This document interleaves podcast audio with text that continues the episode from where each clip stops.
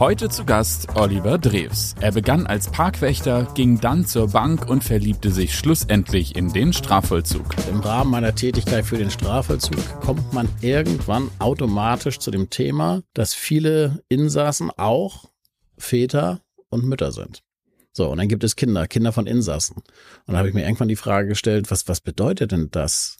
Weil eigentlich habe ich mich mit dem Thema noch nie beschäftigt als, als Nicht-Thelium-Mensch und was bedeutet das, wenn Vater oder Mutter im, im, Gefängnis sitzen? Und das bedeutet natürlich sehr viel für die, für die Kinder und ist heute noch ein Thema, wo ich sage, da gibt es ja keine Lobby in der Öffentlichkeit.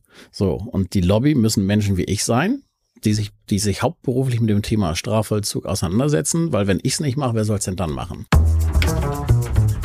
The Turnalist. Unternehmerisch von Mensch zu Mensch. Der Turnbull Podcast.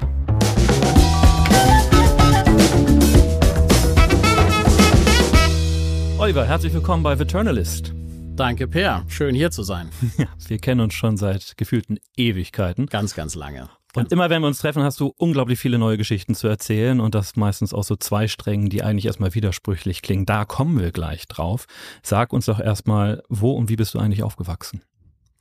Also ich bin tatsächlich ein echter Hamburger. Ich bin aufgewachsen im Osten, im Bramfeld und habe mich dann tatsächlich die letzten 52 Jahre immer weiter Richtung Westen gearbeitet.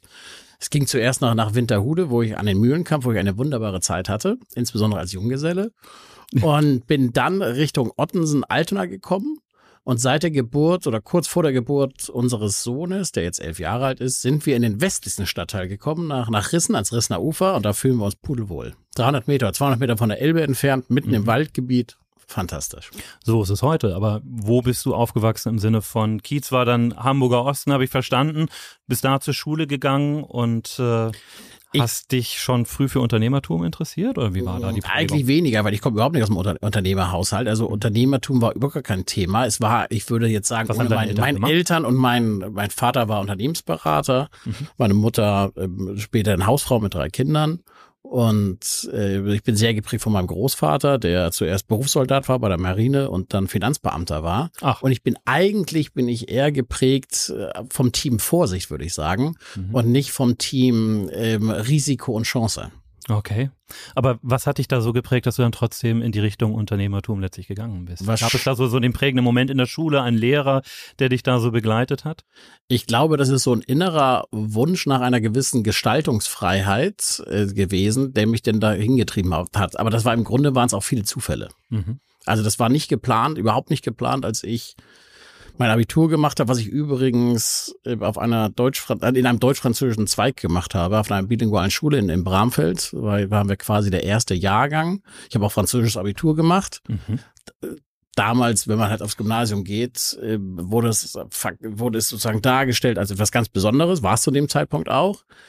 Zu dem Zeitpunkt habe ich aber nicht gewusst, dass die Weltsprache gar nicht Französisch ist. Ich schätze es sehr. Ich liebe Frankreich, ich liebe französisches Essen, ich liebe französischen Wein, aber die Weltsprache ist immer Englisch. Und nach dem Abitur habe ich dann festgestellt, ich muss mal ganz schnell mein Englisch verbessern. Mhm. Sprichst du heute noch Französisch? Äh, ich habe es 20 Jahre nicht gesprochen. Als wir denn einen Mitbewerber in Frankreich übernommen haben, konnte ich und wollte ich es auch wieder anwenden und jetzt wende ich es einigermaßen an. Okay. Womit hast du dein erstes Geld verdient? Mein erstes Geld habe ich verdient als Parkplatzwächter an der Ostsee. okay. Da war ich wahrscheinlich 12, 13, vermute ich. Und da schon unternehmerisch geprägt, weil ich habe 10 Prozent vom, äh, vom Umsatz bekommen. Oh, Ob das damals gut oder schlecht war, also ich fand es ganz toll tatsächlich. Ja. Ich konnte abends im Restaurant mein Essen selber bezahlen, war stolz wie Bolle. Mhm. Und äh, von daher war das damals äh, tolle Geschichte. Heute würde ich wahrscheinlich sagen, ich brauche 20 Prozent. mit 12 oder 13, ich weiß es nicht mehr ganz genau, war das völlig okay. Nach der Schule hast du studiert und bist Wirtschaftsjurist. Nein, nein, nein, nein, nein, nein, nein, weder noch. Also erstmal habe ich eine Bankausbildung gemacht. Also ich wollte unbedingt eine Ausbildung machen.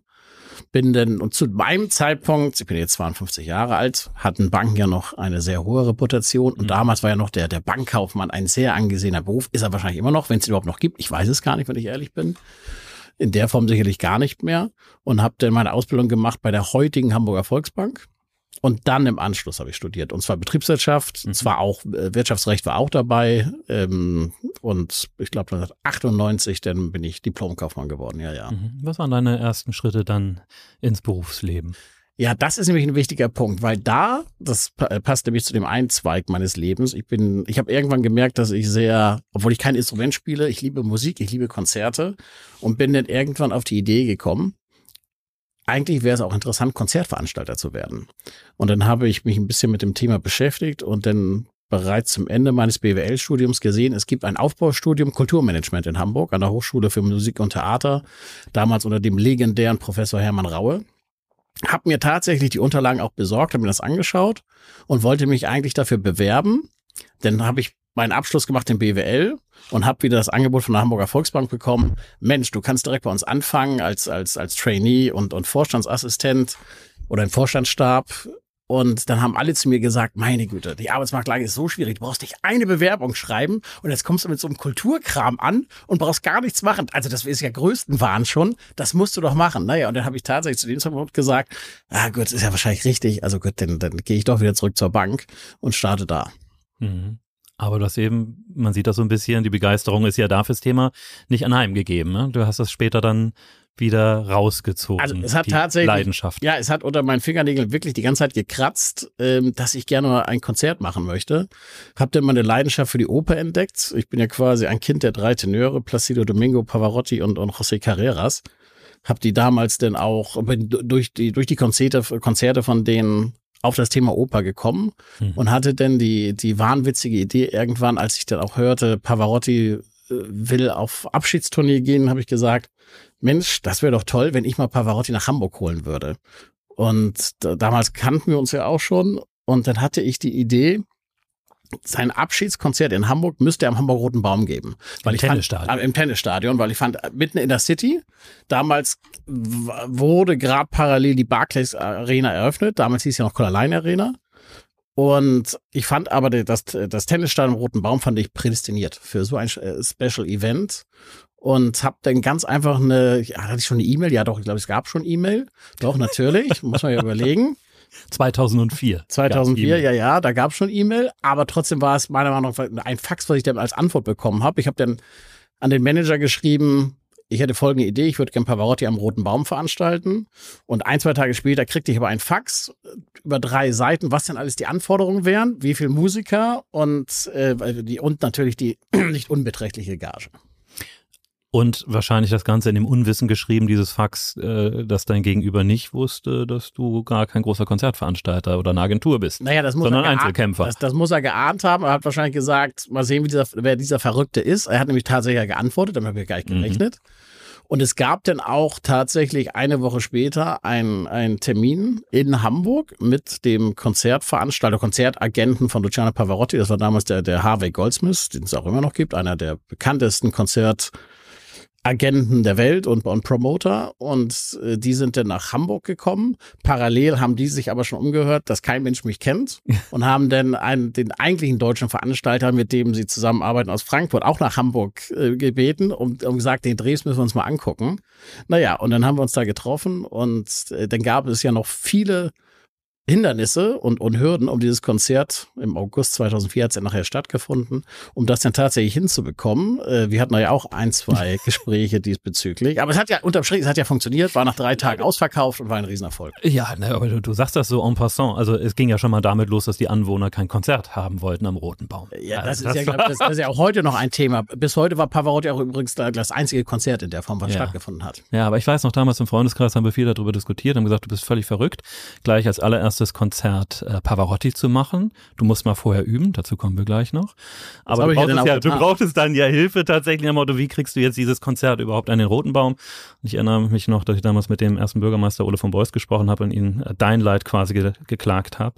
Und ein paar Tage später erschien dann im Aufmacher Hamburger Abendblatt in der Wochenendausgabe das große Bürgermeisterinterview wo unter anderem auch die Frage gestellt wurde, wie stehen Sie sich zu diesem Konzert von Pavarotti am Roten Baum? Und er sagte nur so ganz lapidar, wenn ich Anwohner wäre, ich würde dem besten Tenor aller Zeiten bei offenem Fenster zuhören und es genießen. Und damit kam dann die Genehmigung und es ging ganz äh, wunderbar. Aber du hast vorher nochmal geübt, ne? Dazu haben wir dich damals überredet. Das ist, das ist korrekt. Also du spielst wahrscheinlich auf Johannes Hesters an. Ja. Also ich wollte tatsächlich ein kleineres Konzert machen zur Übung, was natürlich auch, wie mir denn von Carsten Janke bescheinigt wurde, dem legendären Konzertveranstalter aus Hamburg. Das erste Konzert geht immer schief im Sinne von, da machst du nur Verluste, ist auch genauso eingetreten. Damals war Johannes Hesters gerade 100 Jahre alt geworden. Sag mir nochmal kurz, für unsere jungen Hörer und Hörerinnen, wer ist denn Johannes Jopi Hesters? Ja, Johannes Jopi Hesters, also einige werden ihn noch kennen. Äh, er ist vor, ich würde jetzt tippen, vor acht, neun Jahren gestorben. Ich glaube mit 107 war 108. nachher, ja, ja, war also einer der sicherlich bekanntesten deutschen Uferstars von Geburt Holländer, aber hat seine Karriere in Deutschland, Österreich äh, gemacht und war bis ins hohe Alter aktiv, war der älteste lebende Schauspieler, Entertainer der Welt. So steht er auch heute noch im, im, im Guinness-Buch der Rekorde und hat bis zum Schluss sozusagen ist er aufgetreten und so hatte ich denn die Idee, ihn nach seinem 100. Geburtstag zu einem Konzert in die damals noch Musikhalle, heute Leishalle zu holen und einzuladen. Das habe ich auch getan. War denn mit allen Fehlern, die dazugehört, wenn man das erste Mal selber ein Konzert veranstaltet. Und es hat aber stattgefunden und war auch ein, also inhaltlich ein Erfolg. Von den Zahlen her nicht, aber es gehört dazu. Dafür hat dann ja eben Pavarotti geklappt. Dafür hat der Pavarotti. Also es ist besser, dass Johannes Caesar nicht geklappt hat, als das Pavarotti nicht geklappt Ja, hat. absolut. Was kam nach Pavarotti, wenn wir jetzt mal kurz diese Musiklinie sozusagen weiterziehen? Du bist ja heute da der, der Opernmusik insbesondere immer noch sehr stark verbunden. Ja, ja, ich habe dann tatsächlich nochmal 2010 Udo Jürgens in Grömitz selber ta- veranstaltet. Äh, Udo Jürgens alleine am Klavier und habe seitdem, äh, ein, ein Freund von mir ist Hamburger Konzertveranstalter und mit dem tausche ich mich regelmäßig auf, inspiriere, versuche ihn zu inspirieren zu, zu Konzerten. Haben, wir haben dann äh, gemeinsam 2019 Placido Domingo der ja seine Karriere maßgeblich mit in Hamburg gestartet hat, Ende der 60er, 1967, zu seinem ersten Auftritt in der Elbphilharmonie geholt im November 2019. Und ich war auch wieder zusammen mit Chr- Christian Gerler von Neuland Konzerts auch der Initiator des letzten St- Domingo-Konzertes am 3. Oktober diesen Jahres. Auch wieder in der Elbphilharmonie, was ein Riesenerfolg war. Also du ziehst das so weiter durch. Parallel hast du aber damals 2004 bist du eingestiegen in ein, Unter- in ein Unternehmen, wo du heute noch aktiv bist. Sag So uns, was ist der zweite berufliche Strang? Was ist Telio? Genau, also Telio, äh, ich sage manchmal etwas äh, scherzhaft, ich lebe von der Kriminalität. Wenn man im Strafvollzug arbeitet oder selber schon mal gesessen hat oder jemanden kennt, der im Strafvollzug äh, sozusagen äh, sich damit auseinandersetzen musste, dann kennt man die Firma Telio in Deutschland zumindest. Wir sind technischer Dienstleister für den Strafvollzug. Wir haben angefangen 1998, nächstes Jahr feiern wir unser 25-jähriges Jubiläum als Telefongesellschaft für Insassen von Gefangenen. Heute bieten wir wesentlich mehr an als ich. Ich bin durch Zufall dort gestartet, 2004, da waren es sechs, sieben Mitarbeiter. Ähm, die Gründer haben irgendwann gesagt, sie möchten sich aus dem aus diesem sehr speziellen Geschäftsbereich verabschieden, sind in andere Bereiche gegangen. Ich habe mich in diesen Geschäftsbereich Strafvollzug verliebt oder das Thema Strafvollzug, weil das Thema Strafvollzug oder ein Gefängnis, äh, wozu gibt es ein Gefängnis, das ist mir sehr, sehr wichtig, das, das das Thema. Ein Gefängnis ist eigentlich nicht zur, hauptsächlich zur Strafe da, sondern soll die berühmte zweite Chance sein. Mhm. Also Resozialisierung, das ist das große Thema für Strafvollzug. Und deswegen sage ich auch immer, alle unsere Produkte müssen letztendlich dazu beitragen, dass der, der Strafgefangene seine zweite Chance bekommt und muss die Resozialisierung des Insassen unterstützen. Das ist mir sehr, sehr wichtig. Ähm, ja, und seitdem äh, ist Strafvollzug mein Leben. Ich habe Gefängnis auf der ganzen Welt besucht, auf jedem Kontinent außer der Antarktis. Gibt es da überhaupt ein Gefängnis? Glaube ich nicht. Okay, also du warst Parkwächter, bist dann zur Bank gegangen und hast dich dann in den Strafvollzug verliebt. Nur, dass wir es mal kurz so, So festhalten. Wie kann man sich, wie kam es zu dieser Liebe? War das Liebe auf den ersten Blick oder war es einfach ein so spannender Markt? Ich meine, es ist ja selten, dass man seine Zielgruppe, seine Kunden sozusagen so dicht beieinander hat und so gut beschreiben kann. Oder? Ja, ja, ist korrekt. Also das Thema Strafvollzug, auch das ist wieder, ist es ja Zufall gewesen, dass ich bei, bei, bei Tele gelandet bin. Und das Thema Strafvollzug kennt man ja vor allem aus Schlagzeilen aus, aus der sogenannten Yellow Press ähm, und meistens, dass es zu viel Kriminalität gibt und dass es ja Insassen oftmals viel zu gut geht, was alles nicht der Fall ist. Also, ähm, sondern es geht ja wirklich darum, um gestrauchelte Menschen, um, um denen eine Möglichkeit zu geben, zu erkennen, dass das, das Leben auf den richtigen Faden äh, viel besser ist. So. Mhm. Und es geht im Endeffekt darum, diesen Leuten zu helfen. Mhm. Es gibt sicherlich auch vereinzelt böse Menschen, Das, das mag es sein, aber ich würde aufgrund meiner Erfahrung, das sind jetzt fast 20 Jahre, sagen, der ganz, ganz große Teil oder der größte Teil, das sind Menschen, denen ist es immer wert, geholfen zu werden. Mhm. Was ist euer Beitrag dazu als Telio, als Unternehmen? Also ursprünglich angefangen haben wir ja damit, dass wir denen ein Kommunikationsmittel zur Verfügung gestellt haben. Wofür? Um halt mit Familie, Vater, Mutter, Tochter, Sohn, Ehefrau, Verlobten Kontakt zu halten. Weil ein ganz wesentlicher Punkt der Resozialisierung ist einfach die Kommunikation mit dem richtigen Umfeld.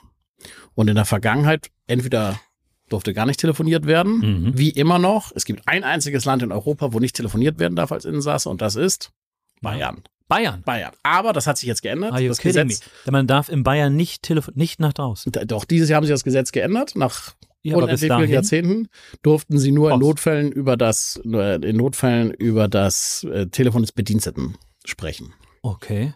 So, und in der Vergangenheit war es so, dass es entweder tatsächlich nur das Telefon des, beim Bediensteten gab. Bedeutet, der Gefangene Oliver möchte gern telefonieren. Das heißt, der, der Bedienstete holt den Insassen Oliver aus der Zelle, muss schauen, wo will er anrufen. Also ein riesiger Arbeitsaufwand. Mhm. So, und wir waren quasi denn diejenigen, die ein automatisiertes System zur Verfügung gestellt haben. Denn selbst mit den damals, wir alle kennen ja noch Telefonzellen, so, ja. so ein bisschen. Und es gab dann auch mal eine Zeit mit Telefonkarten, du erinnerst dich vielleicht. Ja. Mhm. So. Und dann gab es auch den Ansatz, man benutzt Telefonkarten im Strafvollzug. Das führte aber dazu, dass diese Telefonkarte die Zweitwährung im, ja. im Gefängnis wurde. Von wegen, ich gebe dir drei Telefonkarten und du gibst mir dafür ein Gramm weißer Stoff, weißes Pulver, was auch immer das ist. Mhm. Und, ähm, und bei unserer Lösung ist es halt ein virtuelles Telefonkonto mit diversen Sicherheitsfeatures ähm, zum Schutze des, auch des, zum Schutz auch des Insassen, dass auch mit den richtigen Leuten telefonieren und mit den falschen Leuten. Okay, das heißt, ihr habt im Grunde genommen diesen gesamten Bereich virtualisiert, digitalisiert, Korrekt, genau. Sind wir auch dabei. Umf seid ja. auch dabei. Also ja. ihr seid damit nicht durch. Und wir sprechen hier, okay, Bayern ist offensichtlich ein bisschen hinten dran, aber wir sprechen hier nicht nur über den deutschen Markt, sondern ihr seid sehr international tätig. Nein, wir haben tatsächlich im berühmten Santa Fu hier in Hamburg gestartet und mhm. sind heute in 23 Ländern von Australien über die Arabischen Emirate. Da haben wir beide auch eine Story zu, zu Dubai. Eine sehr interessante Story. Äh, Schwerpunkt Europa, aber natürlich, ja, Namibia sind wir, Marokko sind wir, hoffentlich demnächst in Brasilien und wahrscheinlich auch, wenn alles gut geht, in Nordamerika demnächst. Das heißt, sehr international getrieben ja, ja. und sehr stark, das war von Anfang an ja auch deine Vision, immer sehr stark durch Konsolidierung, durch Übernahme von Wettbewerbern. Das hast du ja eben schon am Beispiel Frankreich äh, auch berichtet oder baut ihr diese Länder auch selber auf? Sowohl als auch. Und das ist natürlich auch ein wichtiges Stichwort zum Thema Unternehmertum. Also ich glaube, man muss immer eine Vision haben. Mhm. Und als ich mich dann in das Thema Strafvollzug verliebt habe und erkannt habe, das ist so vielschichtig, das Thema.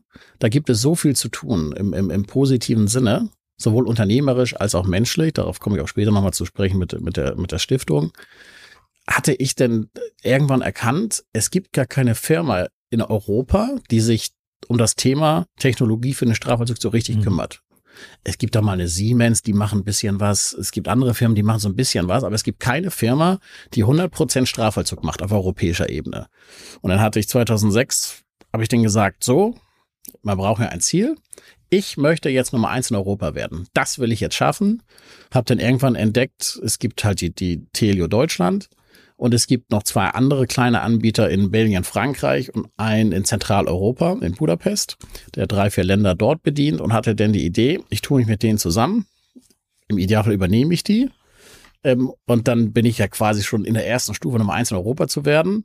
Will natürlich auch weitere Länder dazu gewinnen, ähm, um dann wirklich Europa abzudecken und Nummer eins in Europa zu werden. Das war 2006, 2007 mein, meine Vision. Wie hast du die umgesetzt? Die habe ich dadurch umgesetzt, dass ich mich gefragt habe, wo kriege ich das Geld her, ja. um diese Firmen zu kaufen, weil ich zu dem Zeitpunkt nicht über die Geldmittel verfügt habe. Hatte denn zum Glück auch Kontakt zu einem, ich glaube, dir die auch sehr gut bekannten Freund von mir, Michael Moritz, damals mhm. CatCap, heute Carl Square, also äh, Mergers Acquisition Geschäft, M&A Geschäft, Private Equity. Der hat mich denn, obwohl ich äh, Kaufmann, Diplomkaufmann bin, war das bisher nicht meine Welt, habe mich dann damit auseinandergesetzt und habe mich dann 2008 tatsächlich entschlossen, ich möchte Private Equity aufnehmen mhm. und äh, dadurch halt den Zugang zu entsprechendem Kapital haben, um Mitbewerber zu übernehmen und ich bin bis heute Private Equity finanziert. Und ähm, das ermöglicht mir halt auch immer wieder andere Firmen zu übernehmen. Also M&A gehört bei mir zum Tagesgeschäft. Ich bin jetzt gerade, ich glaube, in Deal Nummer, Nummer 10 habe ich jetzt gerade hinter mir. Oh wow. Jetzt muss man sagen, Private Equity ist eine ganz besondere Art der Geldbeschaffung, um es mal so zu formulieren. Ja. Kann sehr viel Geld sein, ist aber eben Geld, das auch rein am Geld interessiert ist. Also es sind Investoren, die rein auf Rendite schauen und eher vielleicht eine mittelfristige Perspektive haben. Wie gelingt es dir, die so in die, in die unternehmerische Vision mit einzubinden, dass das, dass das gut miteinander funktioniert? Ich bin derjenige, der das Unternehmen quasi ab 2010, als wir quasi, als die, als die Gründer quasi rausgekauft worden sind oder sich entschlossen haben, rauszugehen, habe ich sozusagen mit meiner neuen Vision den, die neue Telia sozusagen aufgebaut und ich sehe mich selber da als der, der Mediator, der auf einer Seite versucht, als Familienunternehmer das Unternehmen wirklich familiär zu führen. Mhm. Auf der anderen Seite habe ich natürlich Kapital oder Private Equity im, im Rücken, die einen Zyklus von drei, vier, fünf Jahren haben, wo sie sagen, bis dahin musst du das Geld verdoppelt, verdreifacht, vervierfacht haben, was auch immer. Im Idealfall. Sieh zu, wie du es hinkriegst. Und im Idealfall finden sie auch meine Strategie gut und dann funktioniert das auch. Sehr toll, toll, toll funktioniert das auch. Mhm. Aber ich versuche tatsächlich immer, ich versuche diesen Private Equity Spirit nicht in die Firma dahingehend zu bekommen, dass da der, der Druck bei den Mitarbeitern landet. Das mhm. ist auf keinen Fall. Kurz einfach zu den Mitarbeitern. Wie viel seid ihr heute? Ja, aus den sechs, sieben Mitarbeitern sind heute ungefähr 260 Festangestellte geworden in den 23 mhm. Ländern plus ungefähr 80, 90 Freie. Mhm. Und aus dem ersten Private Equity Investor mit dieser Zeitspanne drei bis fünf Jahre sind in, ist inzwischen Nummer drei. drei geworden. Ja, ja, Nummer drei. Also du genau. hast schon mehrere Wechsel dann auch genau. ähm, sozusagen hinter dich gebracht. Ja, ja. Ist sowas etwas, wo du sagst, bin ich jetzt auch geübt, habe ich alles, alles miterlebt, äh, funktioniert das ganz reibungslos, weil das ist ja dann doch immer ein ganz erheblicher Wechsel, könnte ich das mir vorstellen. Das ist, ja, ist es jedes Mal wieder ein Kulturwechsel. Ähm, es ist inzwischen, würde ich sagen, kenne ich mich damit sehr gut aus. Es ist immer wieder eine Herausforderung, aber die Klaviatur kann ich inzwischen ganz gut spielen. Mhm. Damit haben wir im Grunde das ganze Thema Übernahme mit Geld im Rücken geklärt. Jetzt hast du aber gesagt, teilweise baut ihr in den Ländern auch selber auf. Mhm. Wer sind denn da eigentlich dann eure Kunden? Wer sind die Ansprechpartner, zu denen du gehst und sagst, hier, liebe, liebes Land, liebe Regierung, ich kann da was für euch tun? Sind das ist Justiz, Minister sind das dann? Oder? Die Vertragspartner sind, also Endkunde ist bei der Telefonie ist tatsächlich der Insasse sozusagen, aber Vertragspartner sind in der Regel die Strafvollzugsämter dieser Welt. Mhm. Die sind in der Regel im Justizministerium angesiedelt, manchmal auch im Innenministerium, aber meistens im Justizministerium. Mhm. Das heißt, wenn ich in ein Land gehen möchte, und dann schaue ich mir gewisse Kriterien an, das ist vor allem natürlich erstmal die Anzahl der Insassen, dann natürlich auch die, die politischen Verhältnisse natürlich was in Europa, West, zumindest in Westeuropa oder in Europa insgesamt natürlich immer positiv sein sollte, beschieden sein sollte. Ähm, dann gehe ich in der Regel ins Strafvollzugsamt oder ins Justizministerium, stelle uns vor und arbeite dann auf eine im Idealfall öffentliche Ausschreibung vor. So haben wir es in Holland gemacht. Holland war mhm. unser, Niederlande war unser erster ausländischer Markt sozusagen aus eigener Kraft, wo wir auch kein, keine Firma übernommen haben, wo wir wirklich uns vorgestellt haben. Wir hatten ein Pilotprojekt in einer Anstalt und haben dann irgendwann die öffentliche Ausschreibung gewonnen. Mhm. Jetzt ist ja heute deutlich mehr als Telefonie, das hast du schon angedeutet. Korrekt. Wie sieht das Produktportfolio heute aus? Das also, gehört noch dazu. Ja, ein ganz großer Teil, und das wird uns auch sicherlich noch die nächsten 10, 20 Jahre begleiten, ist das Thema Digitalisierung. Mhm. Alles, was im Strafvollzug stattfindet, ist old-fashioned, möchte ich mal sagen. Es gibt da noch sehr, sehr viel Papier. Mhm. Mein Lieblingsbeispiel ist der, der der Kaufmann, jeder Insasse in fast jeder Anstalt auf dieser Welt hat oftmals das Recht, einmal im Monat Sachen einzukaufen. Schokolade, Zigaretten, äh, bei Pfeilen wird schwierig, aber äh, solche Sachen halt, das sind ja meistens so 300, 400 Produkte, so quasi ein kleiner Kaufmannsladen, der teilweise dann auch mobil in die Anstalten fährt. So, und da ist es denn immer noch so, dass es eine Liste gibt mit vielleicht 400 Produkten, wo dann der Insasse ankreuzt, das hätte ich gerne. Dann muss der Bedienstete überprüfen, kann ich das alles lesen oder auch nicht, muss gegebenenfalls zurückgehen. Dann wird das an die Administration gegeben. Dann stellt die Administration fest, ähm, dass, äh, dass der Insasse gar nicht so viel Geld auf dem Konto hat. Dann musst du wieder zurückgehen und und und. Also alles sehr aufwendig. Das kannst du natürlich auch wunderbar heutzutage digital machen. In der freien Welt können wir uns das anders gar nicht mehr vorstellen. im Strafvollzug wird zwar auch seit zehn Jahren über Digitalisierung gesprochen, es geht jetzt aber erst los. Also mhm. USA ist da ein bisschen weiter als wir, da gibt es schon seit einigen Jahren Tablets. Da ist der Markt ja auch etwas größer. Da ist er größer und ist sehr viel privatisiert, mhm. was nicht immer Vorteile hat. Aber in Europa geht es jetzt erst los, dass man sagt, okay, die in, auch im Strafvollzug werden, werden die Prozesse digitalisiert und man kann auch Bestellungen online vornehmen. Okay, jetzt haben wir gerade schon von dir gehört, im Grunde genommen ist der Insasse, die Insassin, äh, euer direkter Kunde. In Deutschland habe ich gelesen, 2021 gab es so knapp 45.000 äh, Gefängnisinsassen. Also das sozusagen bisschen euer, mehr sind bisschen, bisschen mehr sogar. 60.000. Oh, okay. ja. Dann habe ich nicht die aktuellen Zahlen. Aber dann ist das ja sozusagen euer, wie man im schönsten Unternehmerdeutsch sagen würde, Unternehmerdeutsch sagen würde, euer Total Addressable Market, ja, 60.000 Endkunden. Also es gibt, äh, ich pflege immer zu sagen, in zivilisierten Ländern kannst du davon ausgehen, dass durchgehend ein Promille Bevölkerung im Gefängnis sitzt. es gibt andere Länder, wie Russland und USA, da sitzen ein Prozent der Bevölkerung im Gefängnis. Ja, wow. Das heißt, in den USA wären das im Moment dann so drei Millionen? Äh, etwas weniger, ja, ja, genau, korrekt. Ja. Deswegen ist der Markt für euch wahrscheinlich auch so interessant, ja? Der ist interessant und er ist vor allem auch deswegen interessant, weil diesen Resozialisierungscharakter, den ich immer unterstütze und den ich immer propagiere, der hält da jetzt allmählich Einzug. Ich bin mhm. 2010, 2011 das erste Mal, nicht das erste Mal nach USA gereist, aber das erste Mal, um mir diesen Markt anzuschauen.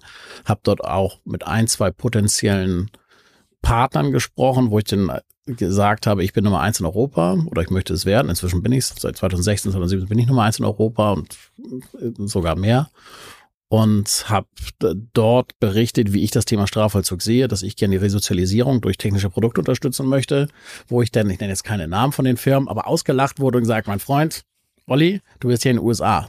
Uns interessiert das nicht. Hier geht's nur ums Geld machen.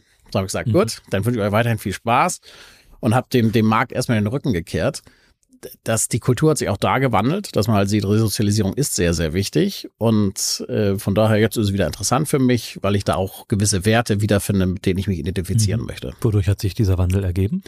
Dass man auch in Nordamerika entdeckt hat, dass, dass, dass der Sinn des Gefängnisses nicht in der Bestrafung liegt, und, äh, sondern in der Resozialisierung. Mhm. Jetzt waren wir gerade beim Produktportfolio. Du hattest das Beispiel mit dem Kaufmann genannt, von der Telefonie kommt. Gibt es andere Produkte, die ihr noch mit anbietet? Ja, also es gibt natürlich auch, also hängt alles mit der Digitalisierung natürlich zusammen. Der, der Insasse muss natürlich auch mal zum Zahnarzt, weil er Zahnschmerzen hat, mhm. möchte gern äh, sich etwas bestellen. Also das ist alles beim Thema Digitalisierung oder Beschwerdemanagement gibt es natürlich auch, Essensbestellung. Anderes Thema ist, äh, das ist im Grunde ein, eine Herausforderung in jedem Gefängnis der Welt, sind illegal geschmuggelte Handys. Mhm. Und da gibt es mhm. Störsender und, und Detektionsgeräte, die diese Handys finden und stören und das machen wir auch. Okay.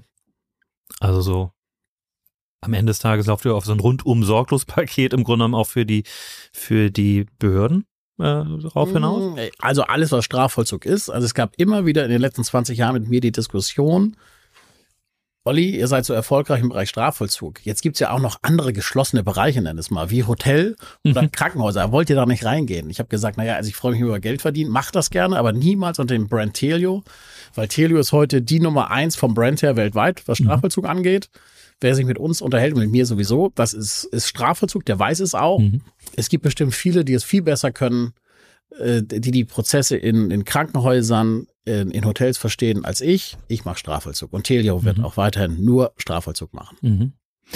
Du hattest eben schon die Emirate angesprochen, unsere gemeinsame Geschichte. Wie, wie bist du äh, nach Dubai und in die Vereinigten Arabischen Emirate gekommen? Ja, da haben wir eine sehr lustige Story. Also ein Mitarbeiter von mir, den es auch immer noch gibt, der hatte empfohlen, lass uns doch mal nach Dubai fliegen und schauen, ob da nicht für uns ein Markt ist. So. Dazu möchte ich betonen, in Arabischen Emirate werden die, die Menschenrechte werden, sind dort anerkannt. Es mhm. ist nicht zu vergleichen mit Saudi-Arabien beispielsweise.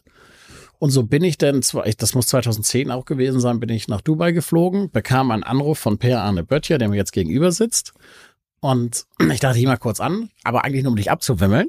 Und er sagte, du, Per, ich bin gerade in Dubai, ich habe keine Zeit, ich melde mich, wenn ich wieder da bin. Und dann sagtest du, ach, das ist ja lustig.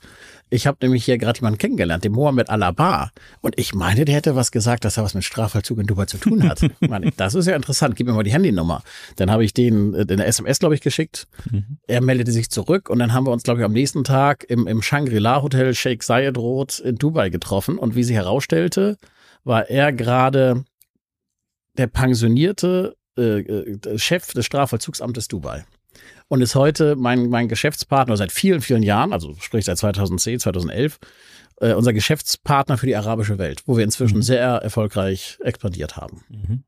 Und man darf vielleicht noch ergänzend dazu sagen, warum hat er sich äh, so kurzfristig mit dir getroffen, obwohl er an dem Tag eine Beerdigung hatte. Ich hatte bei ihm noch einen gut. ja, ich hatte ihm zwei Audi-Ingenieure in die Wüste geschickt, um ihn seinen S8 wieder reparieren zu lassen. Da hatte ich wirklich dann einen Gefallen bei ihm gut. Und äh, auch von ihm kam die Rückmeldung, dass er über diese Kontaktvermittlung bis heute sehr, sehr glücklich ist. Also so kann das Netzwerk dann manchmal auch, auch funktionieren, Absolut. selbst in so sehr speziellen Fällen. Und so nachhaltig. Und so nachhaltig. Was sind die nächsten Schritte? USA hast du schon ähm, angedeutet. Ist es vor allem die Expansion, die Internationalisierung oder ist es auch und natürlich Erweiterung des Produktportfolios. Ja. Da gibt es andere Dinge, wo du sagst, da, da hast du ein Hauptaugenmerk drauf. Also wir sind natürlich ein Nischenmarkt. Das mhm. beinhaltet auch, dass der Markt limitiert ist, weil es gibt nun mal 60.000 Insassen, es gibt nicht plötzlich 120.000 in, ja. in Deutschland und es gibt jetzt auch nicht 10.000. Es ist eine mehr oder weniger konstante Größe, die steigt manchmal, die sinkt manchmal. Das heißt, Internationalisierung ist, ist wichtig neben dem, der Produkterweiterung, aber auch das ist nicht unendlich. Also es gibt noch ein, zwei. Wie viele Insassen habt ihr so weltweit über diese 23 Länder? Ähm, so, so eine Zahl im Kopf? Wir haben um die 300.000 müssen das jetzt sein, okay. glaube ich. So. Insgesamt gibt es 11 Millionen, also ist noch Potenzial, großes Potenzial nach oben. Und ja, Internationalisierung ist weiterhin das, das Top-Thema. Wir haben jetzt gerade mhm. Finnland dazu bekommen. Wir schauen uns Nordamerika an, also USA und mhm. Kanada. Wir hoffen, einen Piloten zu starten in, in Brasilien. Mhm. Und ich werde im Januar aufbrechen zu einer kleinen, erstmals äh, Asien-Tournee. Okay. Ich habe Einladungen in die Strafvollzugsämter nach Thailand, äh, Südkorea und wahrscheinlich Malaysia. Mhm. Und schauen, was draus wird. Du hast eben schon äh, das Wort Stiftung genannt. Ja. Das klingt jetzt äh, neben all der Technologie und Expansion, Internationalisierung eher nach inhaltlicher Arbeit. Was verbirgt sich dahinter? Also im Rahmen meiner Tätigkeit für den Strafvollzug kommt man irgendwann automatisch zu dem Thema, dass viele Insassen auch Väter und Mütter sind. So, und dann gibt es Kinder, Kinder von Insassen. Und dann habe ich mir irgendwann die Frage gestellt, was, was bedeutet denn das? Weil eigentlich habe ich mich mit dem Thema noch nie beschäftigt als, als Nicht-Thelium-Mensch und was bedeutet das, wenn Vater oder Mutter im, im, Gefängnis sitzen? Und das bedeutet natürlich sehr viel für die, für die Kinder. Und ist heute noch ein Thema, wo ich sage, da gibt es ja keine Lobby in der Öffentlichkeit. So. Und die Lobby müssen Menschen wie ich sein, die sich, die sich hauptberuflich mit dem Thema Strafvollzug auseinandersetzen, weil wenn ich es nicht mache, wer soll es denn dann machen? Mhm. So, da habe ich vor vier, fünf Jahren hab ich gesagt, ich muss irgendwas machen. Und es liegt ja nahe, wir sind ja hier in der großen Stiftung Stadt Hamburg, mal eine Stiftung zu gründen für Kinder von Insassen. Und die Idee hatte ich denn, ja, ich würde sagen, fünf, bestimmt so fünf, sechs Jahre ist es her. Und dann habe ich die Corona-Zeit, wo ich auch nicht reisen durfte, tatsächlich dazu genutzt. Habe gesagt, jetzt gibt's keine Entschuldigung mehr. Ich kümmere mich jetzt um das Thema Stiftung und habe jetzt auch mit Unterstützung von unserem ehemaligen Bundespräsidenten Christian Wulff, der die Idee sehr, sehr gut fand, äh, die Stiftung Connecting Hearts gegründet. Dieses Jahr im April ist sie eingetragen worden und wird sich jetzt um das Thema Kinder von Insassen kümmern. Welche Rolle spielt da der Christian Wulff? Er ist unser Schirmherr. Ja, okay. Wenn du sagst, ihr werdet euch darum kümmern, was ist die inhaltliche Arbeit? Was wollt ihr anbieten? Was wollt ihr voran oder auf den Weg bringen? Ja, es sind zwei Themen, die ich da voranbringen möchte. Ich möchte im nächsten Jahr einen Wettbewerb starten. Es gibt Projekte auf sehr lokaler Ebene, auf regionaler Ebene, wo ich einen, einen Wettbewerb machen möchte, welches ist das beste Projekt und dann bekommen die ersten drei Projekte Geld von der Stiftung, so dass wir dann gewisse Projekte intensivieren können. Das ist das eine. Und das andere Thema ist, ich möchte gern ein, ein Sommercamp machen für Kinder von Insassen. Das heißt, du holst sie alle zusammen? Ja, alle wird schwierig, aber zumindest, äh, ich habe ja eine große Affinität zu, zu Norddeutschland und als mhm. erster Step, wir sind zwar international aufgestellt, aber um die Sache greifbarer zu machen und einfach umzusetzen, starte ich natürlich in, in Deutschland, in dem Fall in Norddeutschland und sind in der Planung für ein Sommercamp an Nord- und Ostsee. Mhm. Für eine Woche und ähm, mit Kindern von Insassen. Mhm. Wer, wer steht hinter der Stiftung rein finanziell? Ist Telio dort das, der, der maßgebliche? Ich bin der Gründer. Ich bin mhm. der Gründer. Ich habe Privatgeld reingetan und ansonsten unterstützt Telio mhm. und andere Firmen, also bis, die ich jetzt ansprechen würde aus dem Bereich mhm. Strafvollzug.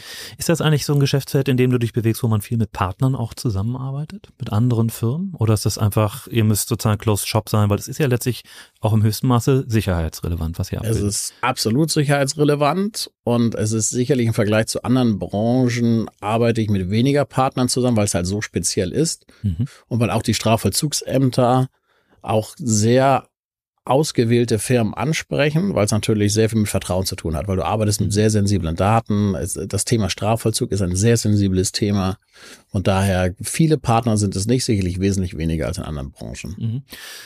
Ohne dass mich jetzt konkret die Zahlen interessieren würden, vom Geschäftsmodell her verstehe ich das so, auf der einen Seite sind die Insassen, die direkten Kunden, die brauchen Geld auf dem Konto, das hast du schon am mhm, Beispiel des Kaufmanns gesagt, und Telefonie ist ja auch nicht kostenfrei, aber bekommt ihr auf der anderen Seite auch Geld von, von den Ämtern sozusagen für Teilweise. die Bereitstellung des Services? Äh, für die Telefonie nicht, aber für digitale Services oder für, für das Detektieren von illegalen Handys okay. dafür ja. Okay, und das sind dann langfristige Verträge, wahrscheinlich über mehrere Jahre abgeschlossen, genau. das, was du meinst. Korrekt, das sind, okay. ja, das sind in der Regel Regel langfristige Verträge zwischen fünf und zehn Jahren. Okay. Genau. Klingt nach einem sehr planbaren Geschäft.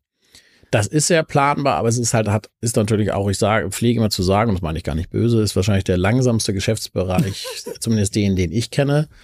Also die Zeit zwischen dem ersten Kundenbesuch und dem ersten Euro Umsatz sind meistens so fünf Jahre. Fünf Jahre. Fünf Jahre, weil Okay. Nehmen wir jetzt Portugal, da war ich 2017, mhm. habe die Idee vorgestellt. Die hatten noch gar keine Telefonie für Insassen und sie haben gesagt, finden Sie gut. Es ist halt eine Behörde, dann müssen Sie erst einmal ähm, diverse Gespräche führen. Strafvollzug ist immer auch politisch abhängig. Das heißt, es untersteht entweder einem Innenminister oder einem Justizminister, in der Regel Justizminister. Der ist gewählt und Strafvollzug ist nicht das Lieblingsthema der Politik. Wie ich immer zu sagen pflege, ähm, mit Strafvollzug gewinnen die Politiker keine Wahl.